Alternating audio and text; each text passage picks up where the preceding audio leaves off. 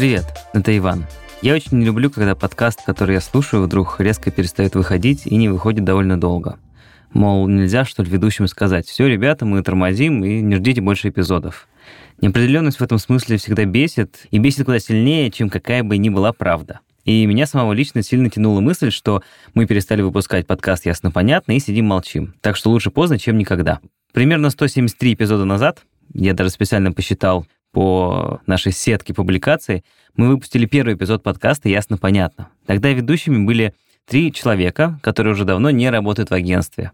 За время существования подкаста внутри него сменилось порядка 5-6 основных ведущих. Каждый новый редактор, приходивший ко мне в редакцию, так или иначе попадал в этот подкаст так как порой некоторые редактора зашивались другими подкастами или сценариями, а вести кому-то нужно было. Первые несколько десятков эпизодов его вели исключительно по сценариям, без гостей, без никого. Просто два или три ведущих, сценарии, реплики, записанные заранее экспертом, или, скажем, просто мнение с улицы. И все. Так продолжалось чуть меньше года. В принципе, эти эпизоды все можно послушать, они все в первых двух десятках эпизодов. Потом стали приглашать гостей, потому что стало понятно, одним потянуть каждую тему, а они становились все сложнее, будет непросто. И постепенно подкаст превратился в классический формат два или три ведущих и спикер. И если до этого внутри ведущих еще была какая-то неразбериха, иногда в нем участвовали даже наши стажеры или практиканты, иногда просто приглашенные друзья, как временные соведущие, иногда кто-нибудь еще, то потом в стандартном ведении подкаста на долгое время стали Лина, Ксюша и я. И в это время подкаст стал более-менее устойчивым и понятным. По крайней мере, судя по некоторым комментам в агрегаторах, у Ксюши даже стало появляться фан-сообщество. Тогда же появились первые нормальные партнерства с фестивалями, или с музеями, или с другими разного рода проектами, когда нам приводили гостей и спикеров. Короче, все налаживалось. Но потом ушла Ксюша, и остались мы с Линой. И еще долгое время вели подкаст вдвоем с приглашением гостей или парочки гостей. Здесь тоже было все более-менее стабильно. Подкаст ехал по проложенным рельсам и не думал останавливаться. Потом Лина тоже ушла, оставив после себя огромное количество консервов для подкаста. Так мы обычно, собственно, зовем заготовки. Почти два месяца подкаст выходил из одних только заготовок, а потом пришла Алиса, и подкаст вновь обрел новую жизнь с новыми ведущими. Почти год он выходил в составе «Злой я», «Хмурая Алиса» и какой-нибудь веселый гость. Или гость тоже хмурый. Даже делали внутри короткий перерыв, чтобы понять, будем ли мы запускать второй сезон, и если да, то что в нем можно изменить. Особо, судя по всему, ничего не придумали, так как подкаст спустя пару-тройку недель отпуска продолжился и выходил складно и ладно до начала апреля этого года. Все в том же формате. Алиса к тому времени тоже уже уволилась, оставив после себя заготовок на несколько недель вперед. После этого новых редакторов под подкаст пока не приходило. Точнее, редактора приходят, но занимаются они немножко другими вещами и пишут эпизоды наших подкастов «История.док», как это по-русски, какая-то мистика. Ну и, собственно, времени на подкаст ясно-понятно больше не остается.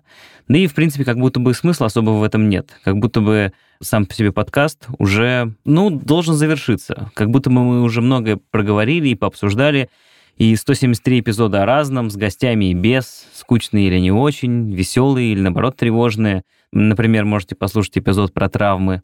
Иногда гости повторялись, иногда даже темы были очень похожими друг на друга, но как бы то ни было, будем считать, что на этом этапе развития подкаст себя, ну, будем говорить так, исчерпал. И этот эпизод на самом деле финальный. Я не хочу говорить за весь подкаст в целом. Непонятно, как там с ним что будет в будущем, и появятся ли какие-нибудь редактора, которые будут им заниматься. Но если мы все-таки делим подкаст на сезоны, то будем считать, что это финал первого сезона подкаста «Ясно-понятно», который выходил без малого три с половиной года, еженедельно, практически без пауз и перерывов. Такой вот длинный сезон оказался. Практически как бразильский сериал. Хотя, в принципе, если взглянуть на обратную сторону подкаста, редакционную и продюсерскую, бразильский сериал тут и был. Правда, снятый с Игоревым или Быковым. Так что вот, дорогие наши слушатели, закончу, видимо, нашим традиционным началом, потому что почему бы и нет. Это был подкаст «Ясно-понятно». Здесь мы говорили о том, что нас беспокоит, бесит, интригует, кажется сложным и заставляет сомневаться. И пытались понять, что со всем этим делать. С вами был Иван, и по традиции поставлю песню, которая называется «Конь гуляет» Эдуарда Артемьева. Она еще звучит в финале фильма «Родня». Классная песня, а вам всем пока. Конь гуляет, а он чистом-чистом поле. Бе без озаде скачет ее не по воле. Кони, кони гуляет, а он в Птица там поели, без задеет, скачет он рез воскачет, он горевой завеет, кого, кого заповеет, ровно разопашие, резко